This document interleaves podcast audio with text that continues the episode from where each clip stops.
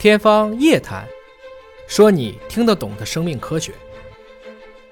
我今天呢，也想给大家分享的第二个问题呢，其实就是看一看书，我们来聊一聊书。那么有人就是一直在问我说，你这一年看两百本书是怎么看的？我先告诉你，我不是什么书都能看两百本。你给我一套小说，我是看不完的，因为小说里面的这个情节，它本身来讲，那是那个作者的元宇宙，它没有逻辑啊。你哪知道这一幕这个人这一集还在不在，下一集还在不在？就像《权力的游戏》《冰与火之歌》这个美剧，我也追，追了半天，书还没写完，美剧已经完了。这样的东西我也看不了两百本。我所谓能看的两百本，基本上是在。我自己熟知的领域上，我要在我自己熟知的领域上要不断的加深，恨不得我要把我这个领域已经出过的书我都去读完它。我希望我们都能把阅读当成习惯。我跟你讲，这个我去过非常多的，应该说不同的大学，在讨论，就尤其是在讨论我们的基础教育上，一个家庭应该具备一个什么样的要素。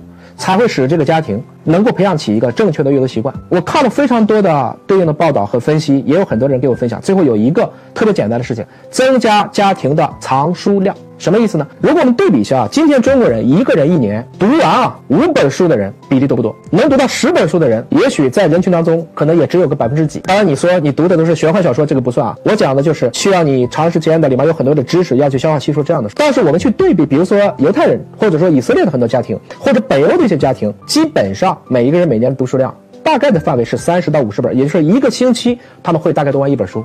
而如果要读到五十本书的话，他们家里的藏书量要多少呢？大约是三百本。所以我经常劝很多年轻的父母，如果你想让您的孩子最后爱上阅读，就请您自己开始阅读，前提是家里面要有足够多的书的品类。那么三百本书可能是现在比较好的一个数字，因为我不能要求每个人都读生命科学的书，你完全是可以读唐诗宋词，你也可以去看历史地理，你也可以去看很多的科技、军事、古生物、管理学都可以。因为我们每一个人啊，其实都是有自己不同的兴趣特长，甚至说天赋的。